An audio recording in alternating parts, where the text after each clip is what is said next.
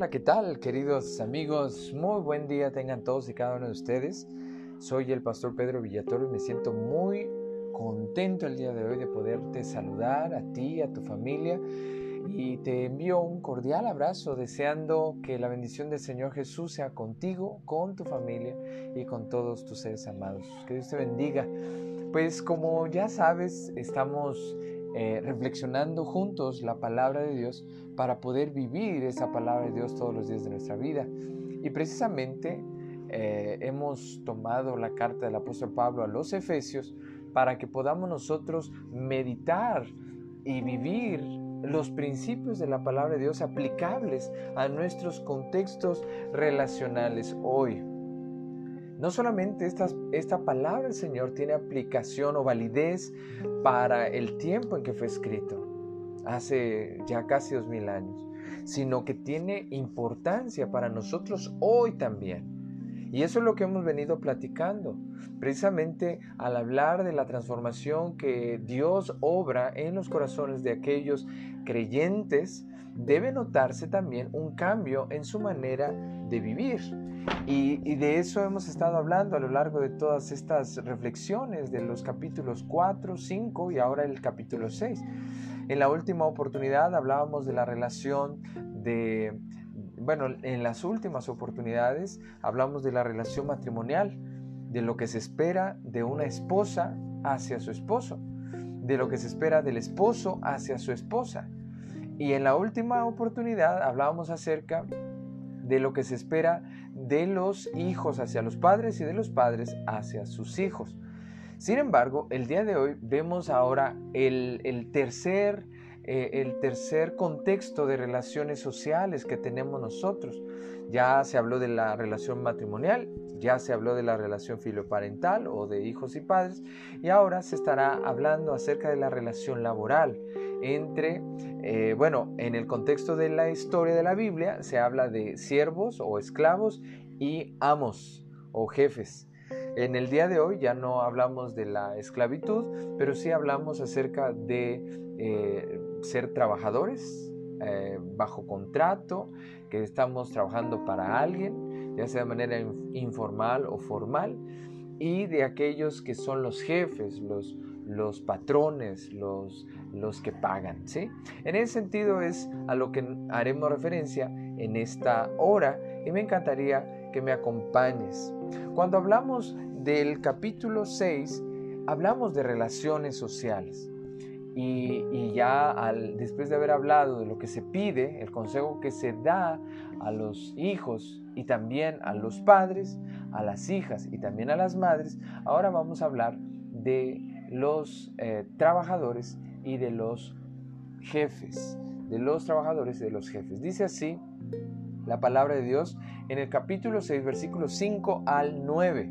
6, Efesios 6, 5 al 9. Dice así la palabra de Dios.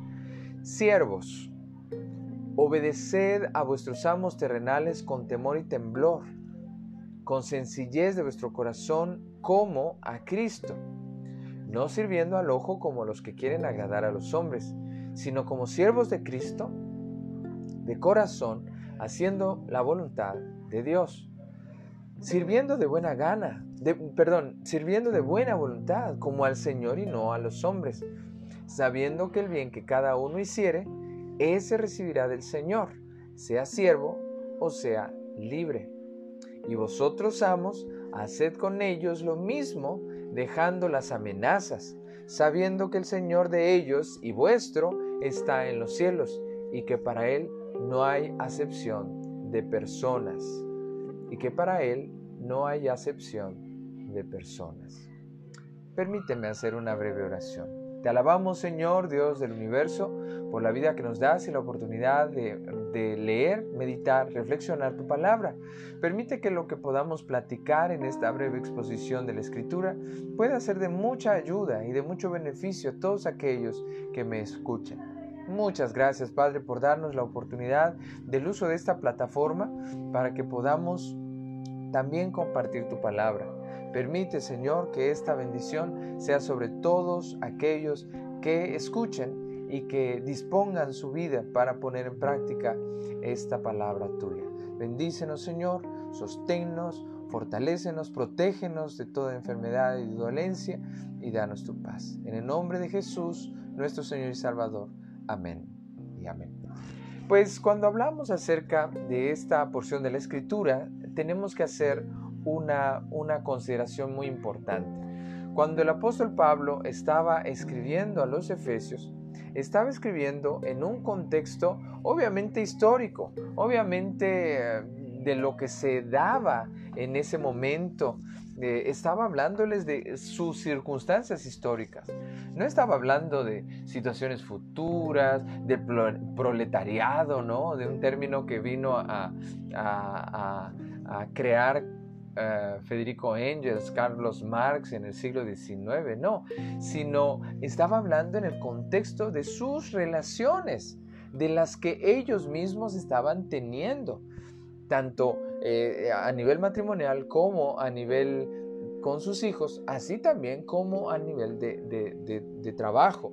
Ciertamente, el término que se utiliza aquí es uno que le gusta usar al apóstol Pablo. Él mismo se consideraba cada vez en sus afirmaciones, en, sus, eh, en los títulos que él utilizaba, dulos. Y dulos es la palabra griega que significa siervo, esclavo o un, eh, un peón, vamos a decirlo así, un trabajador manual, un trabajador dedicado al, servicio de un, de un, patrón, de un jefe.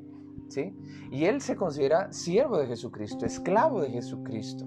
Así que para él el concepto de dulos o, el, de servicio, de, esclavitud, aquí no está criticando obviamente la, la, institución de la esclavitud, que es una institución horrible, terrible, fea, que, que denigra la dignidad humana. Pero en este contexto no, se está, ah, no está obviamente a favor de la esclavitud para nada. Si no, no hubiese tenido e, esta, esta palabra aquí, no, ni siquiera los hubiera mencionado. ¿Por qué? Porque en la época griega y romana, especialmente en Éfeso, los esclavos no tenían nada de valor, nada de dignidad, nada de importancia aunque había alguna, algunos amos que tenían esclavos y que los trataban bien, la mayoría era horrible contra ellos. Aristóteles, un gran maestro de, filosofía, era una persona que, pensaba que el, esclavo era una herramienta viva, no tenía valor. Y otros, por ejemplo, señalaban las historias acerca de, la esclavitud en la época romana, en la época griega, en la época de Éfeso, y cómo por cualquier capricho, por cualquier banalidad, por cualquier cosa, mataban, lastimaban, humillaban a sus criados, a sus, a sus esclavos. No tenían valor. El hecho es que en esa época el apóstol Pablo, reconociendo que muchos esclavos habían creído en el Señor Jesucristo, y eso fue sorprendente, que esclavos pudieran tener la libertad de que se les predicara la palabra. Si para los griegos y romanos ellos no tenían ningún valor, si para los griegos y romanos los esclavos no, no, no eran personas, no eran seres humanos, y eso se prolongó hasta, hasta el siglo 19 en, nuestro país, México, y en Estados Unidos, donde se seguía eh, eh, insistiendo en la esclavitud de las personas. Y hasta el día de hoy, en países africanos, eh, bueno, y también si consideramos la esclavitud moderna como aquella en donde te pagan eh, de manera miserable, pues obviamente todavía existe la esclavitud. Pero a eso eh, el, el, pensamiento cristiano viene a marcar de manera radical un cambio de modelo también en este sentido. Y les voy a explicar por qué. Aunque me estoy adelantando, el dar recomendación a los amos, a los patrones, a los jefes, para que traten como iguales. Sí, porque es el Señor Jesús es Señor de, de los amos así como de los esclavos. Ese Señor es de ambos. Así pues, los pone en un contexto de igualdad, les da dignidad. Y bueno, si muchos de estos creyentes eran esclavos, entonces realmente valía la pena. Vamos a poner un ejemplo. Para el judaísmo moderno y de la época del Señor Jesús, las mujeres no tenían importancia en sus reuniones ni en sus cultos. ¿Sí? En las sinagogas judías hay una sección para varones y una sección para mujeres. Los varones pueden sentarse, las mujeres tienen que estar paradas. Los hombres pueden participar de todo, todo el servicio, de todos los actos, de todos los momentos. Las mujeres no pueden ni hablar, ¿sí? Entonces, ante esa circunstancia, el Evangelio vino a transformar las relaciones de hombres y de mujeres en el sentido de que ahora las mujeres pueden hablar, pueden predicar, pueden compartir el Evangelio. Vemos a, María Magdalena yendo a compartir las buenas noticias de que Jesús había resucitado a los apóstoles y fue el Señor Jesús mismo el que le dio la encomienda. Vemos también a otros eh, hermanos y hermanas en conjunto hablando del Evangelio, hombres y mujeres. Vemos el contexto de, por ejemplo, de Apolos, un gran predicador, pero que no conocía bien, bien el Evangelio de Cristo, ni el bautismo del Espíritu Santo, que necesitaba ser corregido. Y entonces Priscila, una mujer, y su esposo Aquila le llamaron y lo instruyeron.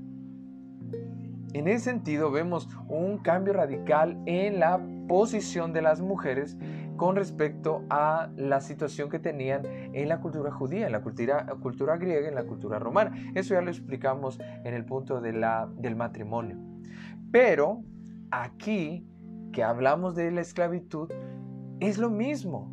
Si, si en la época del apóstol Pablo las mujeres no tenían valor para los judíos y luego los cristianos sí les dan valor y las instan a participar y comparten y enseñan y predican el Evangelio, entonces vemos que hay un cambio, pero también en la esclavitud porque hay varios de estos esclavos que también van y comparten el Evangelio a otros esclavos y a otras personas.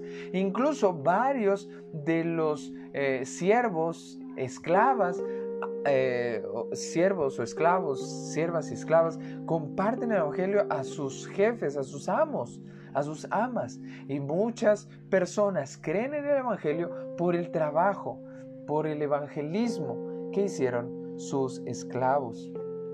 Entonces vemos aquí estas palabras, ciertamente eh, la carta a Filemón, que es también una carta escrita para el apóstol Pablo desde la cárcel, en el contexto de la carta de, los Efesios, de los Colosenses, de los Filipenses, también escribe esta carta a Filemón. Y Filemón era un patrón y Onésimo era un esclavo que se escapó de la casa de Filemón. Entonces, Pablo recibe a Onésimo, le, platica con él, le dice que regrese a, su hermano Filemón y, manda una carta eh, pidiendo a Filemón que lo trate como si lo tratara a él, como hermano. Eso es impresionante. Entonces, aquí en este pensamiento de la escritura del apóstol Pablo a los Efesios estaba también lo que tal vez estaba viviendo eh, de la situación de Onésimo, el esclavo, eh, la situación con Filemón y entonces por esto esta recomendación para que se traten de una buena manera. Ciertamente los versículos eh, más grandes, más amplios es para los siervos, para los esclavos, pero ¿por qué? Porque para, para las personas que trabajaban y se dedicaban constantemente a velar por, por sus patrones, Obviamente la carga es más pesada y la dificultad tremenda, pero les dice que los sirvan no ah, para agradarlos a ellos como jefes o como patrones humanos, eh, sino haciéndolo como si fuera al Señor. Qué interesante, porque ciertamente no, habla el apóstol Pablo de destruir la institución de la esclavitud en esa época, porque no era su intención. La intención era que se llevaran bien como cristianos y que en la circunstancia en la que nos encontremos pudiésemos ser mejores personas, sea en la situación en la que estuviésemos. Seamos padres, seamos hijos, seamos esposos, seamos esposas, seamos eh, jefes, seamos trabajadores. Bien. Entonces, trabajar, servir, obedecer a los patrones como si estuviéramos obedeciendo a nuestro Señor Jesucristo.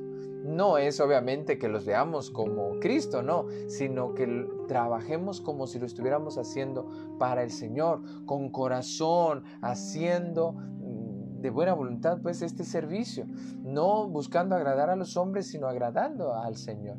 Y sirviendo de buena voluntad, se insiste mucho esto. Se insiste mucho esto. ¿Pero por qué? Vean el versículo 8. Sabiendo que el bien que cada uno hiciere se recibirá del Señor, sea siervo o sea libre. Vamos, ¡pum! Aquí señala precisamente esta, esta importancia tanto de ser eh, jefe como de ser trabajador. Todo lo que tú hagas, estando en la condición en la que te encuentres, todo será juzgado, sea que hagas las cosas bien o sea que haga las cosas mal. Pero es mejor hacerlas bien, ¿qué o no? Claro que sí. Entonces hagámoslo bien. Ahora, en ese contexto, tú no eres esclavo, tú no eres esclava. Hay muchos que consideran su trabajo como algo de esclavitud y bueno, esa es otra cosa. Pero como trabajador, como trabajadora, como empleado, empleada, como cualquier relación de trabajo que tú tengas, estando en condición de empleado o de empleada, haz tu mayor esfuerzo. Haz tu mayor esfuerzo. Hazlo como para agradar al Señor, no buscando agradar a, las personas, haciéndolo como para el Señor, haciéndolo bien. En todo lo que, lo que te pidan, hazlo, hazlo de buena gana, hazlo bien. Porque así te van a reconocer tu trabajo. Y aunque no te lo reconozcan, el Señor sí te lo recompensará. ¿Sí?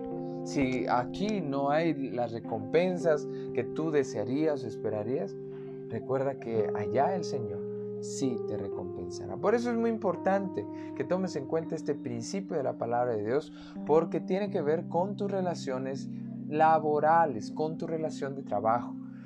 Pero bueno, el consejo del apóstol Pablo tiene dos enfoques. Uno, que no se rebelen, que no demuestren su coraje, su odio, su, em, rebeldía contra eh, sus jefes. Y eso tiene que ver también en nuestro trabajo de todos los días si nuestra actitud hacia nuestros jefes es de andar cuchicheando ahí con los compañeros, de, diciéndole motes o, apodos a nuestros patrones o al, gerente o al jefe de línea o cualquier persona que esté eh, eh, de autoridad por encima nuestro, no, eso no debe suceder. Y en segundo lugar, es que hagan bien su trabajo, porque los están mirando, no, no la gente. Dios los está mirando. Entonces, aquí es un principio también muy importante. No solo no tener una mala actitud contra el patrón, contra el jefe, contra el, director, contra esto. No, sino que además hacer bien nuestro trabajo. Qué bonito. A mí me ha tocado conocer hermanos y hermanas en cuyo trabajo siempre han tenido algún tipo de reconocimiento por haber hecho un buen trabajo más allá de lo que se les pedía. Y qué bonito es que eh, reconozcan, pues, distingan el trabajo y, que cuando preguntan se sorprendan las personas de que son buenos trabajadores porque son cristianos. Pero qué triste es conocer que despiden a un creyente, que despiden a una creyente porque fue mal, pésimo trabajador, eh, aragán, flojo, eh, sin, sin ganas, sin... Bueno, eso, ya te imaginarás. Bien. Y en el último versículo, en el versículo 9, el apóstol está hablando a los amos, a los patrones, a los jefes, a todo aquel creyente que está en autoridad y que tiene ah, bajo su mando, bajo su control, bajo su dirección, a ciertos trabajadores. Entonces aquí dice, hagan con ellos lo mismo. y uno dice, pues hay tantos versículos para los, para los esclavos, para los siervos. ¿Y qué onda con los amos? Ah, pues ahí está, hagan lo mismo. Todo lo que dijo, de que no sean malos, de que no sean rebeldes, de que no sean groseros y de que no sean, eh, de que sepan que están siendo observados, lo mismo. Y aquí dejando las amenazas. Ay, a veces unos jefes sí que son malos, malos. Como diría, ¿no? Como la carne de puerco. son malos, son gritones, son enojones, son eh, groseros. Y qué pena es cuando estos jefes se dicen ser cristianos y que traten mal a sus trabajadores, no paguen a tiempo, les eh, quiten de más de su salario, abusen de la confianza, les roben. Eh, bueno, entonces, en ese sentido, no es un versículo muy breve. No, porque lo mismo que está pensando para los, eh, los trabajadores es lo mismo que, debe, que se está aplicando para los jefes. Lo mismo. Obviamente en su contexto no siendo groseros, eh, malévolos, eh, personas malas, pues, y que sepan que hay alguien que los está viendo. Y aquí dice, sabiendo que el Señor de ellos y suyo está en los cielos y para Él no hay acepción de personas. ¡Wow! Aquí pone en el mismo plano de igualdad a jefes y a empleados a, patrones y a siervos. Los pone en el mismo nivel.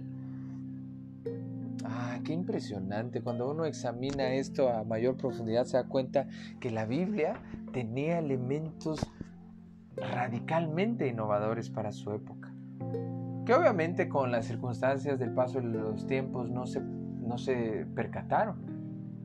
Es más, hubieron personas muy cristianas, muy devotas en la guerra civil de Estados Unidos que oraban a Dios y que insistían en que los esclavos tenían que seguir siendo esclavos.